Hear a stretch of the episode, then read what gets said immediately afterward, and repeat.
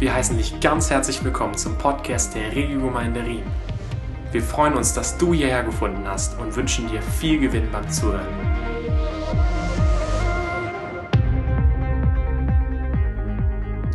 In unserer neuen Serie, die wir gestartet haben vor noch nicht allzu langer Zeit, da geht es um was? Um Good News. Amen. Und richtig Good News ähm, haben auch etwas damit zu tun, mit einem erhöhten Taschentuchalarm. Also selbst für gestandene Männer, die bei irgendwelchen Sachen, wenn ich mir in YouTube einige Sachen anschaue, da bewegt sich mein Herz und ich gebe ganz komische allergische Reaktionen in meinen Augen. Und je älter man wird, desto mehr wird das. Zum Beispiel was mich sehr, sehr bewegt, ist, äh, gerade in Amerika haben sie ja ständig irgendwie die Soldaten, die halt irgendwie über Monate, manchmal Jahre weg waren im Einsatz, die dann ihre Familienangehörigen überraschen. Wo ein Kind einfach äh, zum Geburtstag oder zur, äh, es wird graduiert und dann kommt dann einfach der Vater oder die Mutter einfach dazu, hüpft dann irgendwo aus einem, irgendwie so, einem, so einer Paketbox äh, und äh, das ist unglaublich Good News für diese Menschen. Oder anderes äh, Beispiel, was mich immer sehr bewegt, es gibt die Menschen, die äh, ihr ganzes Leben noch keine einzige Farbe gesehen haben. Und dann gibt es diese Brillen, die sie oft geschenkt bekommen zum Geburtstag und dann sehen die zum allerersten Mal Farben, Ballons in die Haare von ihren Kindern und fast alle brechen in Tränen aus. Nicht, weil sie traurig sind, sondern weil sie happy sind. Good News. Oder ein anderes Beispiel, wenn jemand einem eine Nachricht schickt oder, oder einfach gibt, überreicht per Brief und dann lesen sie vor und dann sagt die Person, ich habe mich testen lassen und ich kann dieses Organ, was du brauchst, ich bin ein Match und ich gebe dir meine Niere. Oder da ist Wolfi am Flennen weil das good, good news ist. Und was wir uns anschauen hier in dieser Serie, das ist die beste aller Botschaften, die einzige Botschaft, die Menschen dauerhaft verändern kann. Und ich wünsche mir so sehr, dass das auch emotional uns ganz neu berührt. Ich glaube, wenn wir das richtig verstehen, dann werden wir auch vor Freude anfangen zu flennen. Weil Jesus nicht nur ein Organ uns gespendet hat, sondern sein ganzes Leben, seinen ganzen Körper für uns hingegeben hat, dass wir am Leben sein können. Und, ähm, und er uns auch, wenn wir zum Glauben kommen, dann ist das auch ein gutes Beispiel, dass wir die Welt mit neuen Augen sehen, dass wir neue geistliche Farben sehen. Und Gott möchte, dass mir, dass das uns neu trifft. Und ich glaube, das, was die Bibel Erweckung nennt, ist nichts anderes, als dass wir dieses Evangelium, was uns so vertraut ist, dass wir es mit ganzer neuer Intensität einfach checken, erleben, schmecken und sehen, wie gut Gott ist, dass es uns mit einer Wucht trifft. Und das wünsche ich mir so sehr.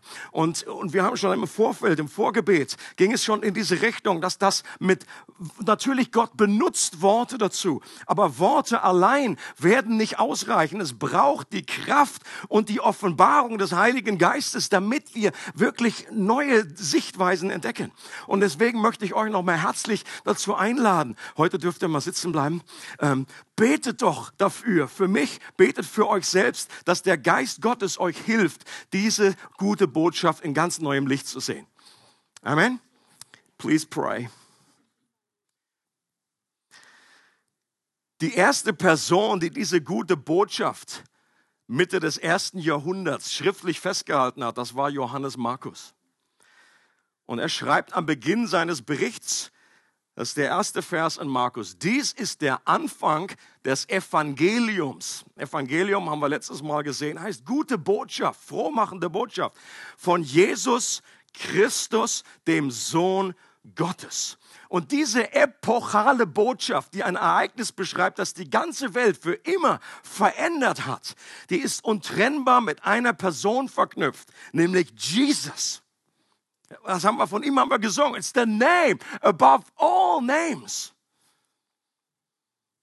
Und Markus schreibt sein ganzes Evangelium aus zwei Gründen. Der erste Grund ist, er will deutlich machen, wer Jesus ist. Er möchte seine wahre Identität aufzeigen. Und der zweite Grund ist, er will deutlich machen, wie wir Menschen darauf reagieren, um im Licht dieser Wahrheit zu leben und wie das unsere wahre Identität verändert. Also es geht heute um Identity. Das ist das Thema dieser Preach. Identität. Wer ist Jesus? Und wie ein Spiegelbild, wenn wir das erkennen, was, sagt das über uns aus, über unsere Identität? Und wir fangen an mit seiner Identität. Ähm, ein, ein Zitat, was ich schon zu Weihnachten gebracht habe, aber ist ja schon länger her. Ich gedacht, das passt jetzt sehr gut, bringe ich nochmal. Der berühmte amerikanische Showmaster Larry King. Hier ein Bild von ihm, die einen oder anderen kennen ihn noch, die über 30 sind. Larry King interessanterweise ist aufgewachsen in einer orthodox-jüdischen Familie in New York. Aber er selber ist eher atheistisch oder sehr ein, ein, ein Zweifler. Wie, wie es heute ist, weiß ich nicht genau. Aber er wurde damals gefragt, wenn Sie eine einzige Person aus der Weltgeschichte für ein Interview aufsuchen könnten, wen würden Sie wählen? Und er hat viele Leute interviewt. All the big names, uh, die VIPs dieser Welt. Und er hat gesagt, ich würde Jesus Christus interviewen. Ich würde ihm gerne die Frage stellen, ob er wirklich von einer Jungfrau geboren wurde. Die Antwort auf diese Frage ist in meinen Augen der Dreh- und Angelpunkt der Geschichte.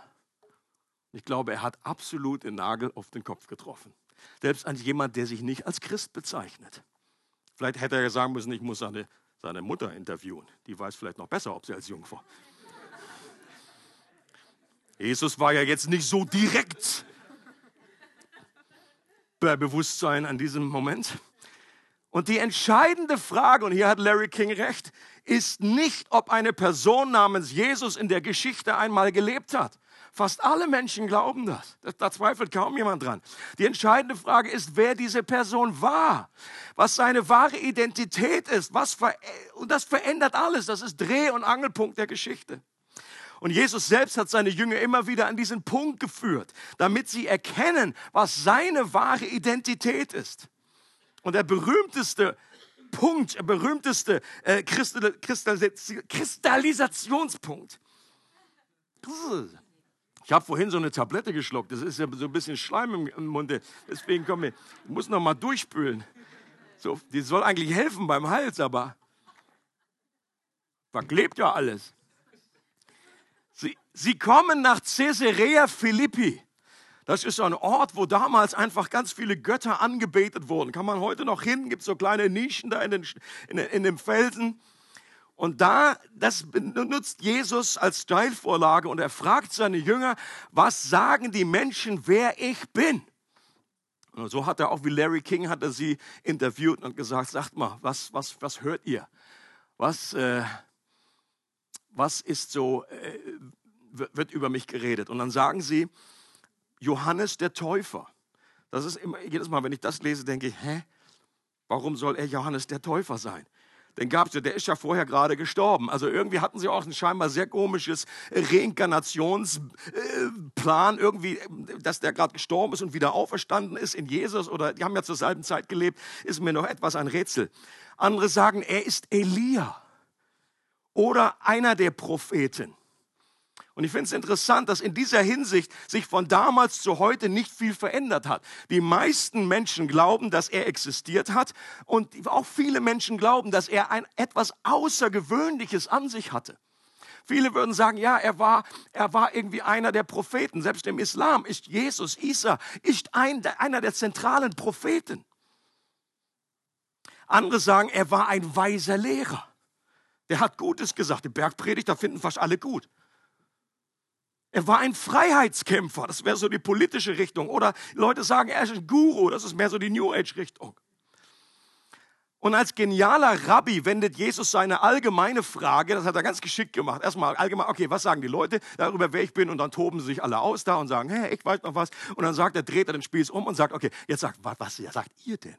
Alle so ein bisschen, hm, und Petrus, und ich stelle mir diese Situation immer so cool vor, wie Petrus immer gleich rausgehauen, mehr so der extrovertierte Typ. Ich, ich, ich, der Streber in der Gruppe. Und der Jesus so, Petrus? Und Petrus sagt, und wir lesen mal im Matthäus-Evangelium, weil es da etwas ausführlicher noch beschrieben wird. Da sagt Jesus, Petrus sagt, du bist der Christus, der Sohn des lebendigen Gottes. ich glaube, er fühlte sich ziemlich gut bei dieser, als er das so rausgebracht hat. Petrus geht gleich noch weiter. Petrus hat erkannt, dass Jesus mehr ist als ein guter Rabbi, mehr ist als ein Prophet. Er hat verstanden, dass Jesus der von Gott verheißene, gesalbte König ist. Denn das ist dieses Wort Christus. Das hatten wir letztes Sonntag. Äh, der Messias und dass er Gott selbst in menschlicher Gestalt ist. Und diesen zentralen Teil der Good News hat Petrus gecheckt, denn wir erinnern uns daran an den ersten Vers aus Markus. Das ist der Beginn des Evangeliums von Christus, von Jesus, der der Christus ist und der Sohn Gottes. Genau dieselben Begriffe, die hier Petrus nennt. Du bist der Christus, der Sohn Gottes. Und das Evangelium besteht darin zu verstehen, dass dieser Jesus der Christus ist, der Sohn des lebendigen Gottes. Das ist die frohmachende Botschaft. Und deswegen sagt Jesus auch direkt darauf, ja, du kannst wirklich glücklich sein. So geht es weiter. Du kannst glücklich sein, Simon, Sohn des Jona. Damit wissen wir gleich, wie sein Vater heißt. Hm, hallo? Du kannst wirklich glücklich sein, Simon, Sohn des Jona. Und ich kann mir vorstellen, ich stelle mir vor, wie, wie Petrus sagt, boah, Alter, ich habe abgeräumt, ich habe den Jackpot, ich habe richtig gesagt.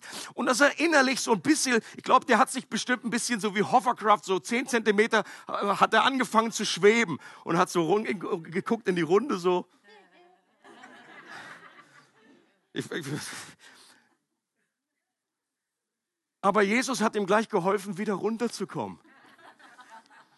Bevor der innerlich irgendwie abhebt und die Bodenhaftung verliert, sagt nämlich Jesus, gut gemacht, Petrus, das war absolut die richtige Antwort. Aber diese Erkenntnis hat dir mein Vater im Himmel gegeben. Von sich aus kommt ein Mensch nicht zu dieser Einsicht. Und dann wieder so, und Petrus sagt, ja, ja, klar, nee.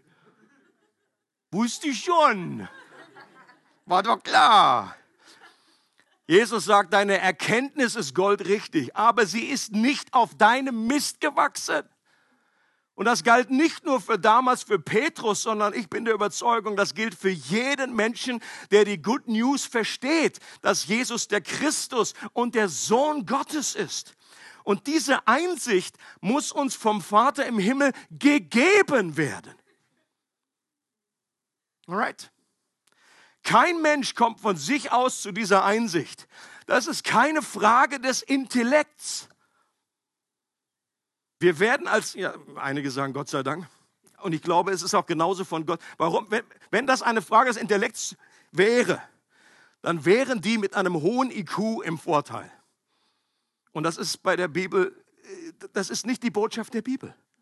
Das ist irgendwie, die Bibel redet im Unterschied davon, dass wir geistlich blind sind oder tot. Diese Begriffe werden benutzt. Und wenn du jetzt einen Blinden vorstellst und der soll irgendwie etwas erkennen, der soll etwas sehen, dann ist es völlig wurscht, ob dieser Blinde einen IQ von 80 oder von 180 hat. Das spielt keine Rolle. Sein Problem ist nicht irgendwie etwas intellektuell zu verstehen, sondern etwas zu sehen. Und wenn wir tot sind, dann hilft es auch nicht irgendwie zu sagen, Mensch, er war doch so schlau in dem Moment, ob Lazarus da irgendwie, Lazarus musste auferweckt werden und dann konnte er erst wieder. Er, er brauchte Hilfe von außen. Es gibt ein gutes Beispiel und zwar habe ich erst mitbekommen, dass unser Philipp, da hinten sitzt er. Philipp, kannst du mal winken für die, die den nicht kennen. Das ist der gute Mann, der zu einem Applaus hast du auch verdient. Ja, für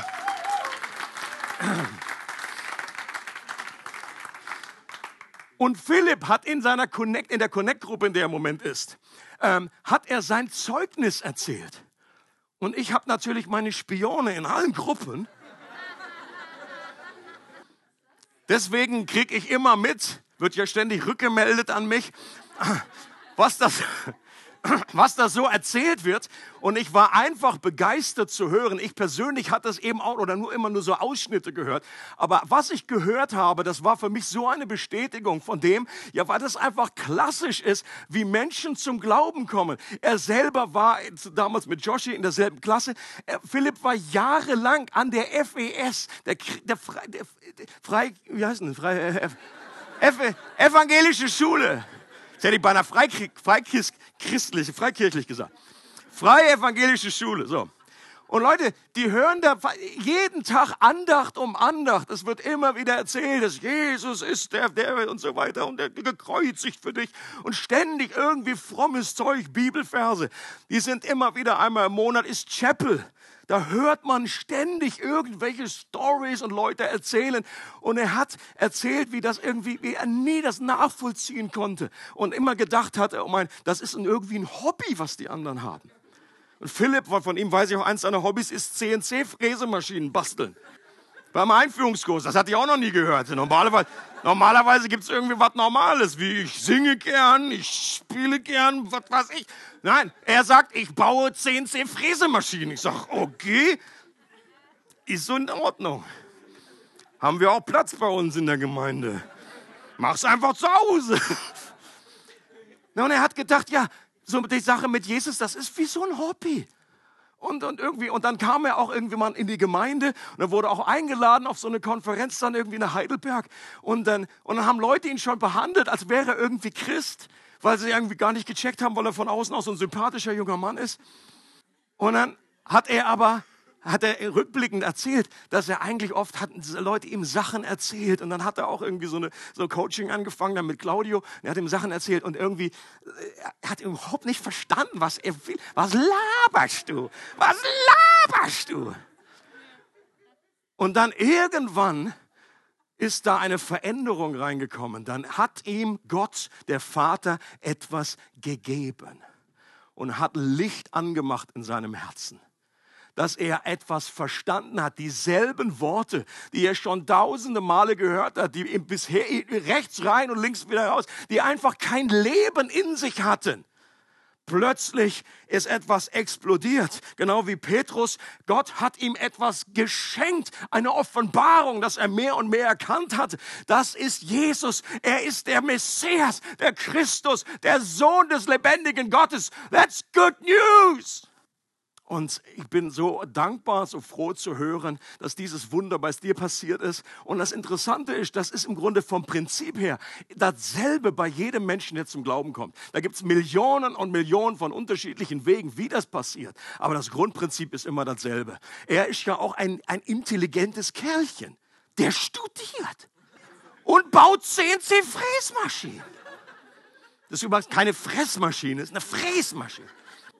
Aber seine Intelligenz hat ihm hier nicht geholfen.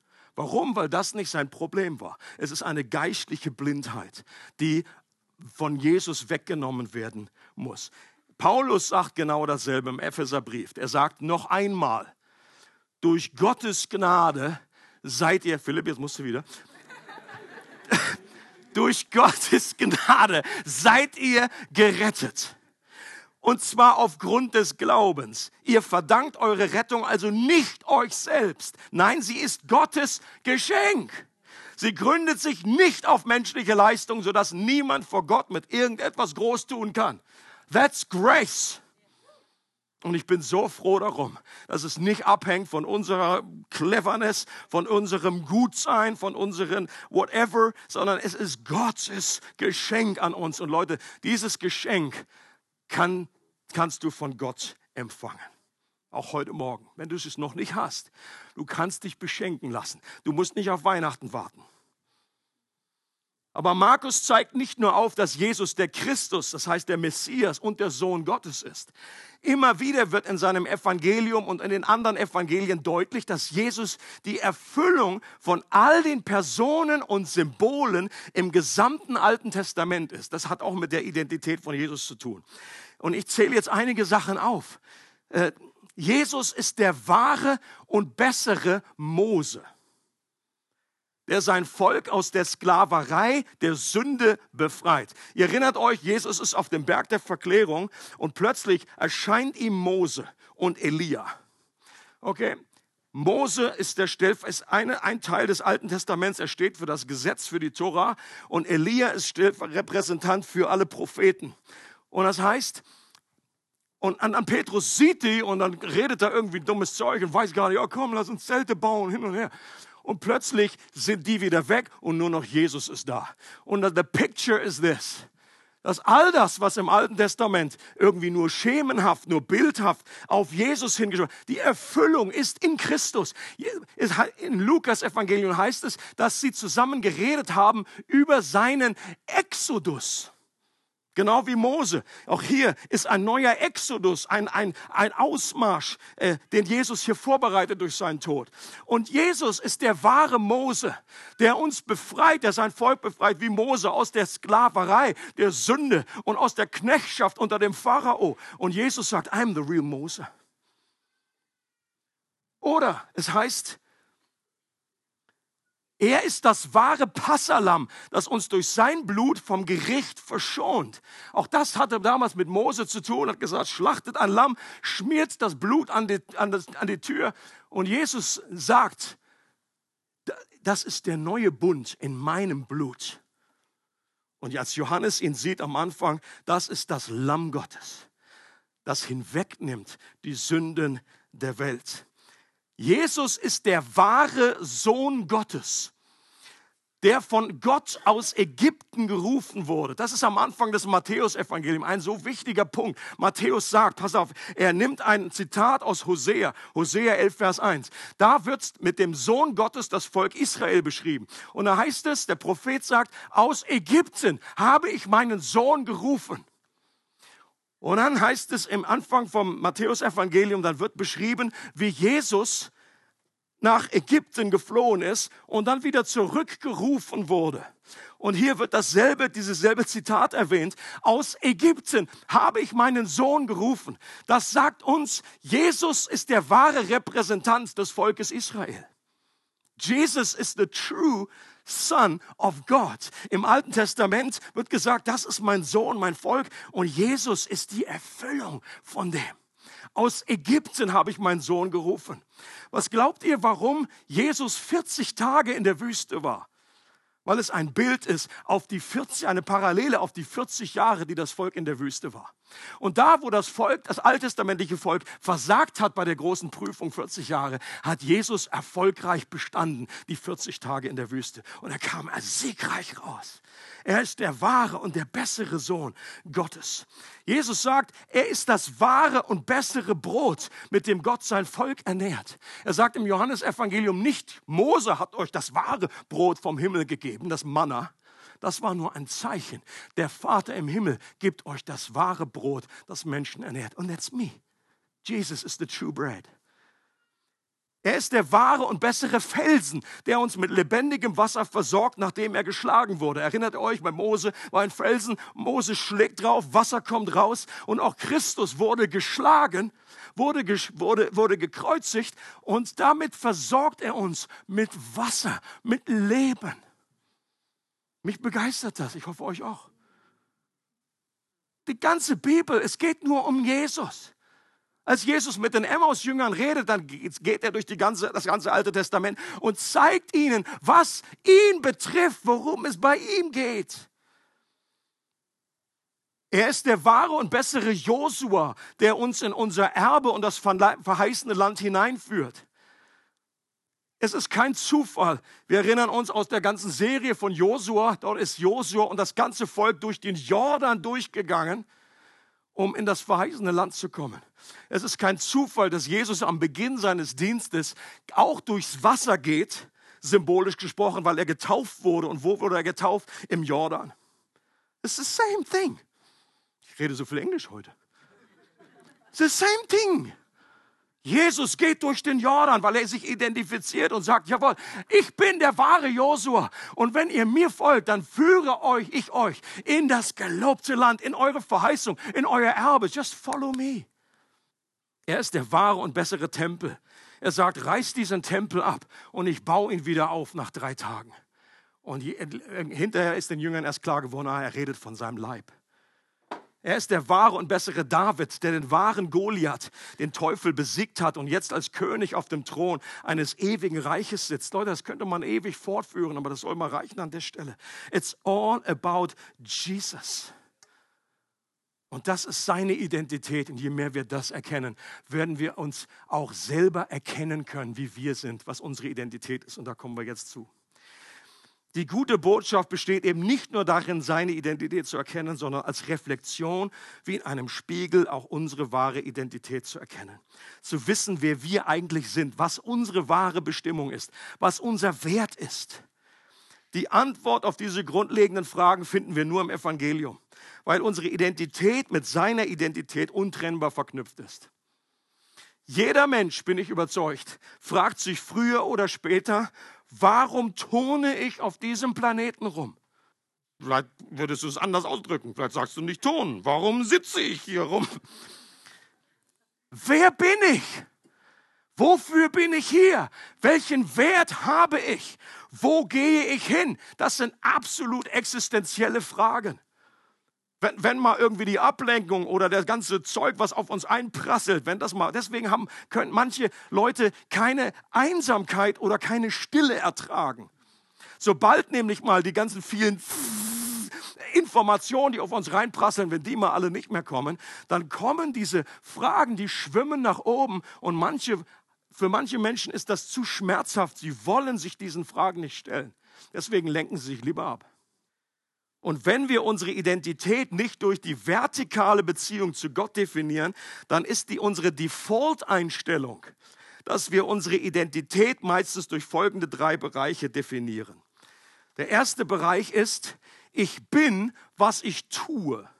Hier geht es um unsere Leistung, dass wir uns darüber identifizieren.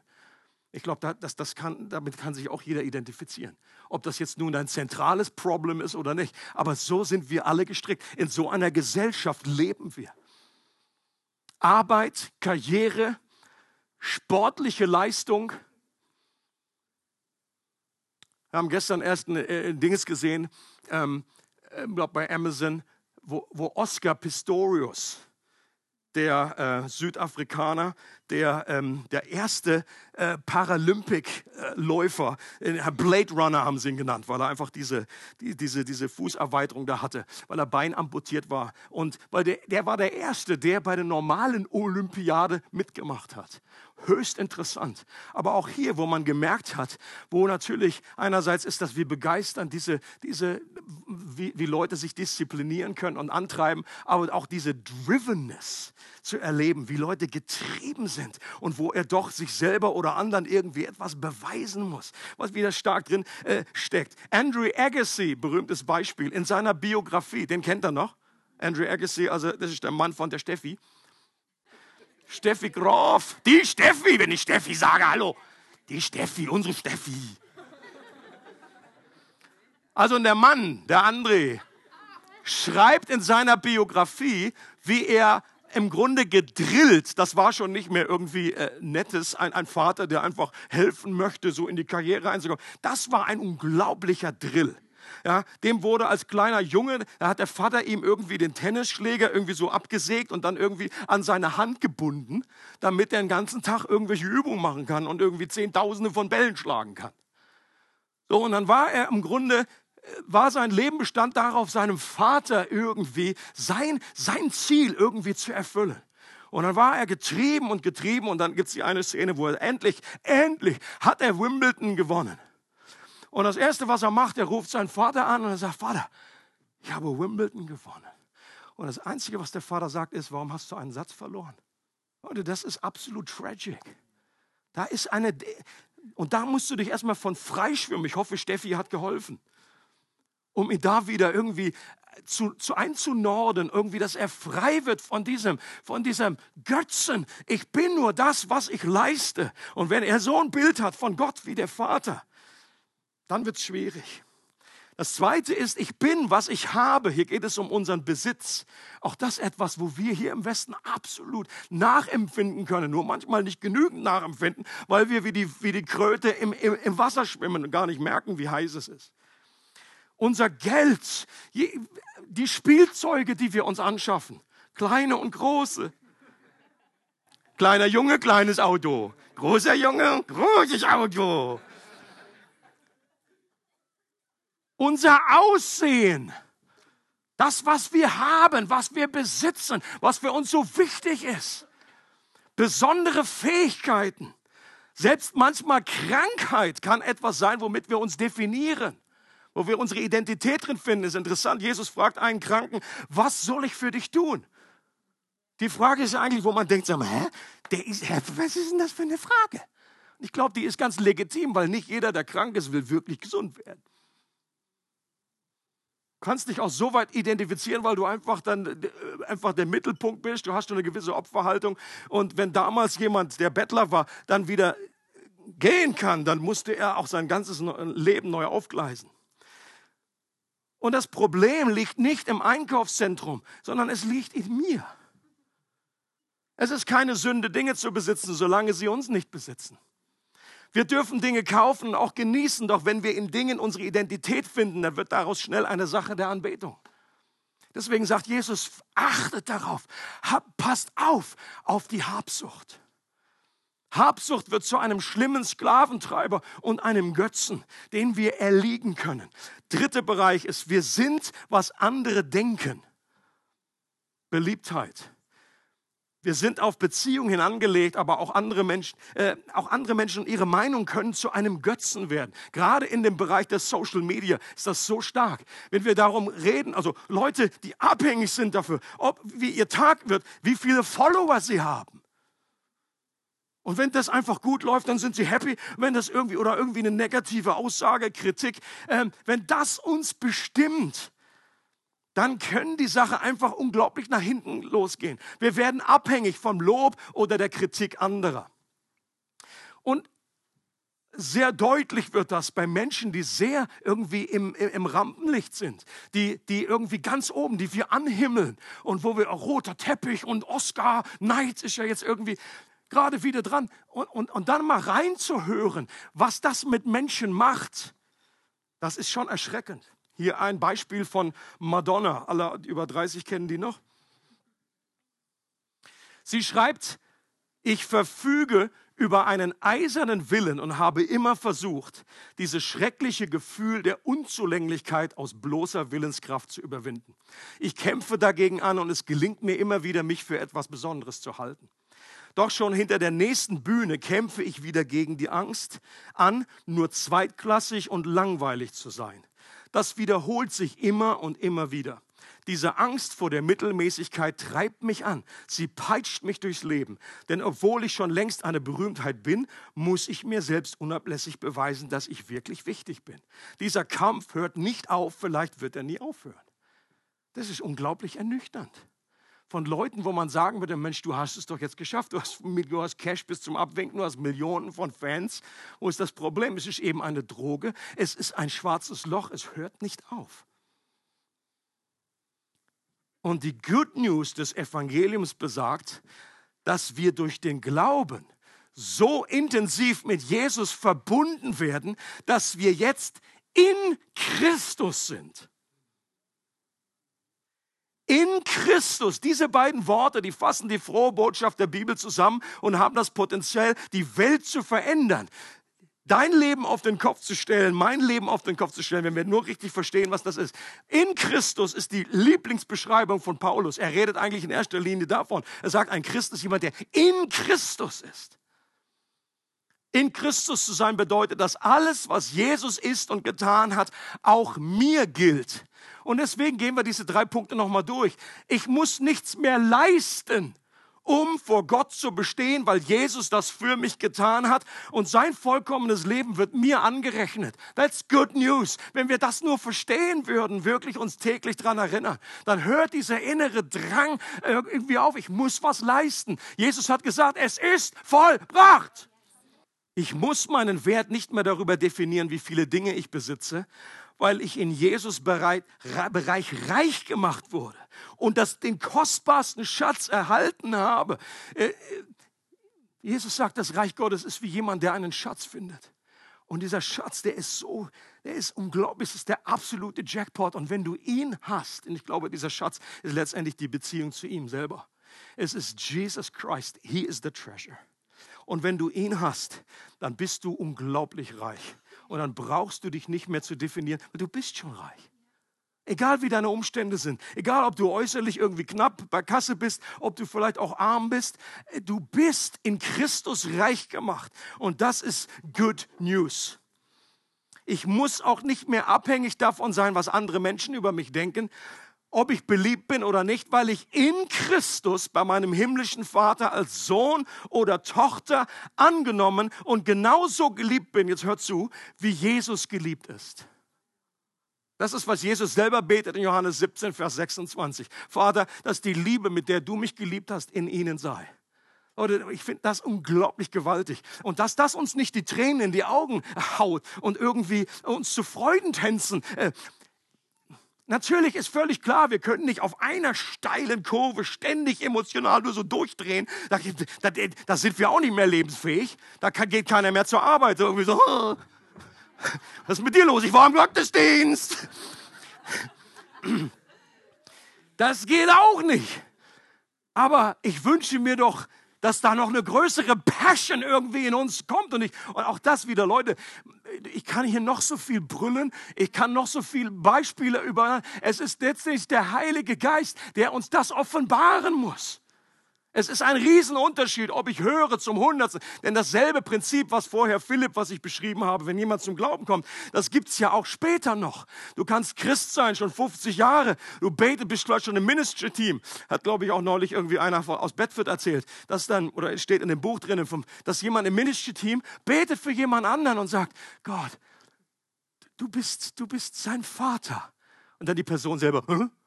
das heißt, du bist ja auch mein Vater. Ja, mein Vater Vater. Oh! Die, Person, die betet, ist völlig abgedreht. Die hat dann plötzlich eine Offenbarung bekommen. Dann irgendwie so, äh, egal, jetzt du bist jetzt bin ich mal dran. Das ist ein Riesenunterschied, ob wir immer nur hören, dass wir sind geliebt von Gott. Ja, das sind alles irgendwie so, ja, ja, ja, ja. Jesus für mich gestorben, ja. Und plötzlich geht die Lampe, mal wieder die Lampe an und ich, und ich nenne das Erweckung. Da fängt es an, Leute. Das ist das Herz, wo etwas neu wach geküsst wird. Und ich wünsche mir für mich selbst und ich wünsche mir auch für unsere Church, ich wünsche mir für die ganze Region, für Schweiz, für Deutschland, dass wir wieder wach geküsst werden. Und ich glaube, das ist Erweckung, wenn da einfach wie Dornröschen, wir liegen da in diesem Glaskasten. Und Gott, und, bitte? Ach so, ja. Die Märchen, die Märchen sind halt nicht mehr so abrufbereit. Das ist schon zu lange her. Und wenn wir in Christus sind, dann erleben wir dasselbe, wie Jesus erlebt hat bei seiner Taufe. Das ist am Markus 1, kannst du lesen, wie Jesus getauft wird. Und dann heißt es, und der Himmel geht auf, der Geist Gottes kommt wie eine Taube auf ihn herab und der Vater spricht vom Himmel, du bist mein geliebter Sohn. An dir habe ich wohlgefallen. Ich habe bereits wohlgefallen. Nicht, jetzt mach mal dreieinhalb Jahre hinne.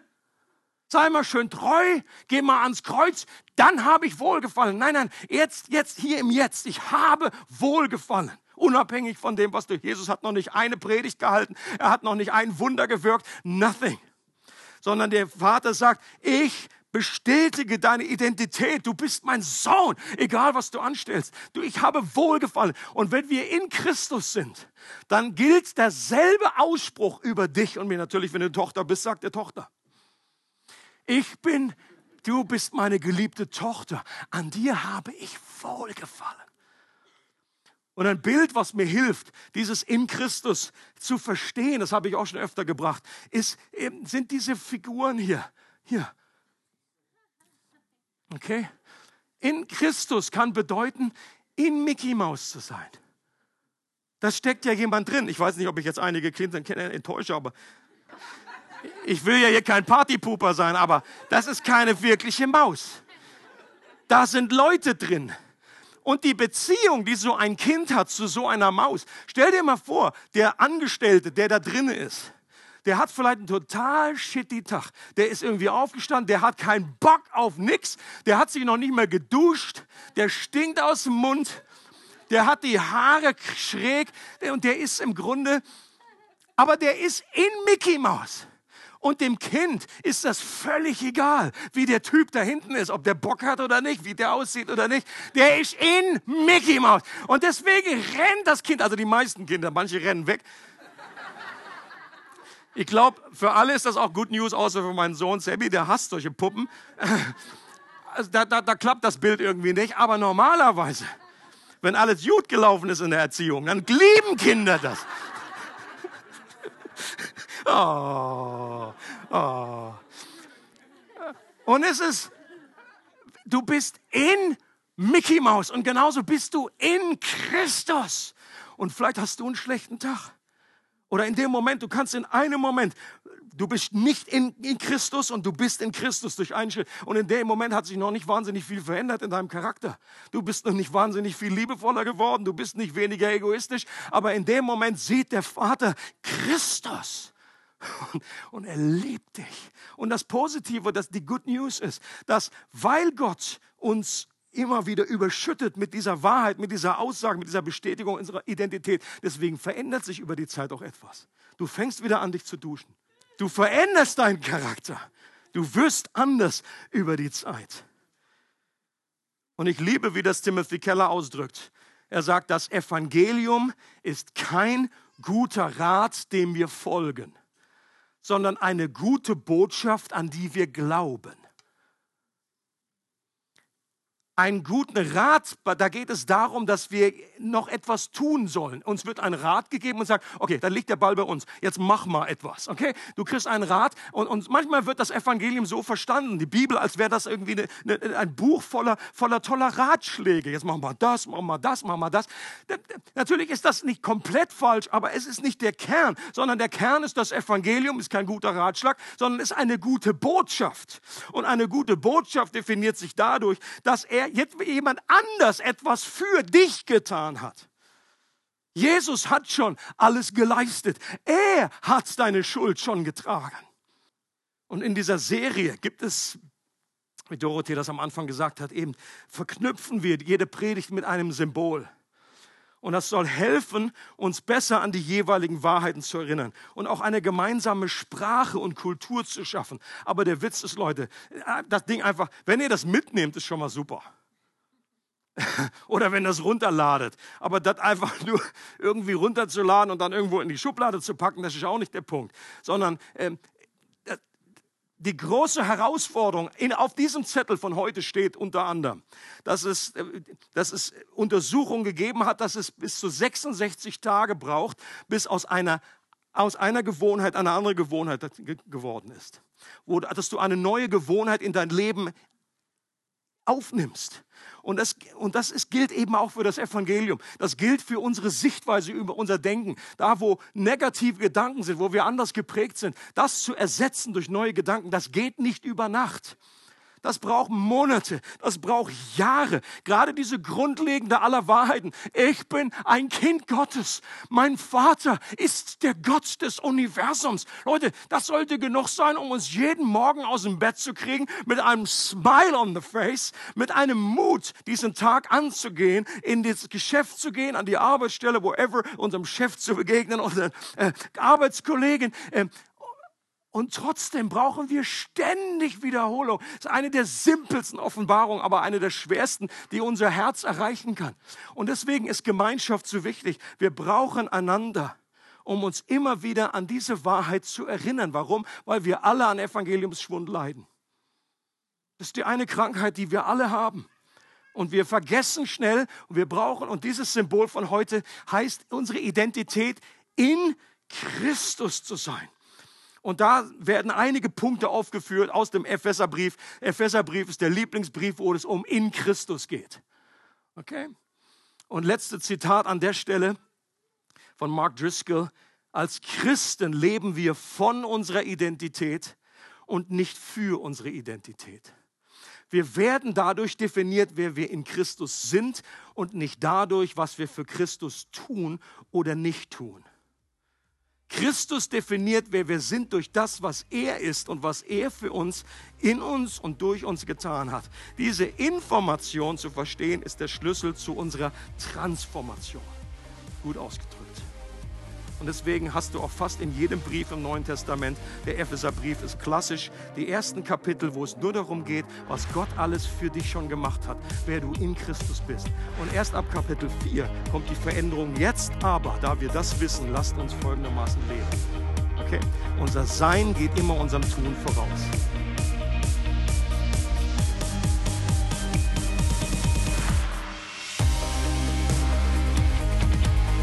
Weitere Informationen über unsere Gemeinde besuche unsere Webseite www.regelgemeinde.ch.